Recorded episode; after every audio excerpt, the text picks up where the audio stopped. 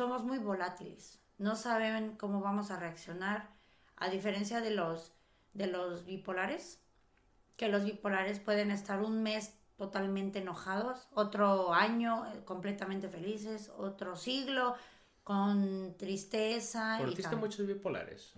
Ah, sí, mi madre es bipolar.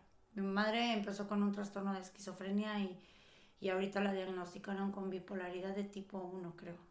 Se le conoce. ¿Cuál es la diferencia entre los tipos de bipolaridad? ¿Lo sabes?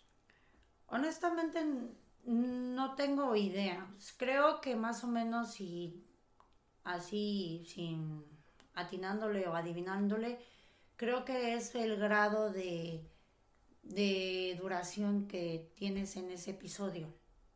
Por ejemplo, también el trastorno es más pequeño o el más grande? Debe ser el, el tipo 1, eh, ha de ser el más, el más, eh, más grande, porque por lo general cuando mi madre la diagnosticaron la primera vez, le pusieron esquizofrenia, esquizofrenia paranoide, perdón, de tipo 1, creo.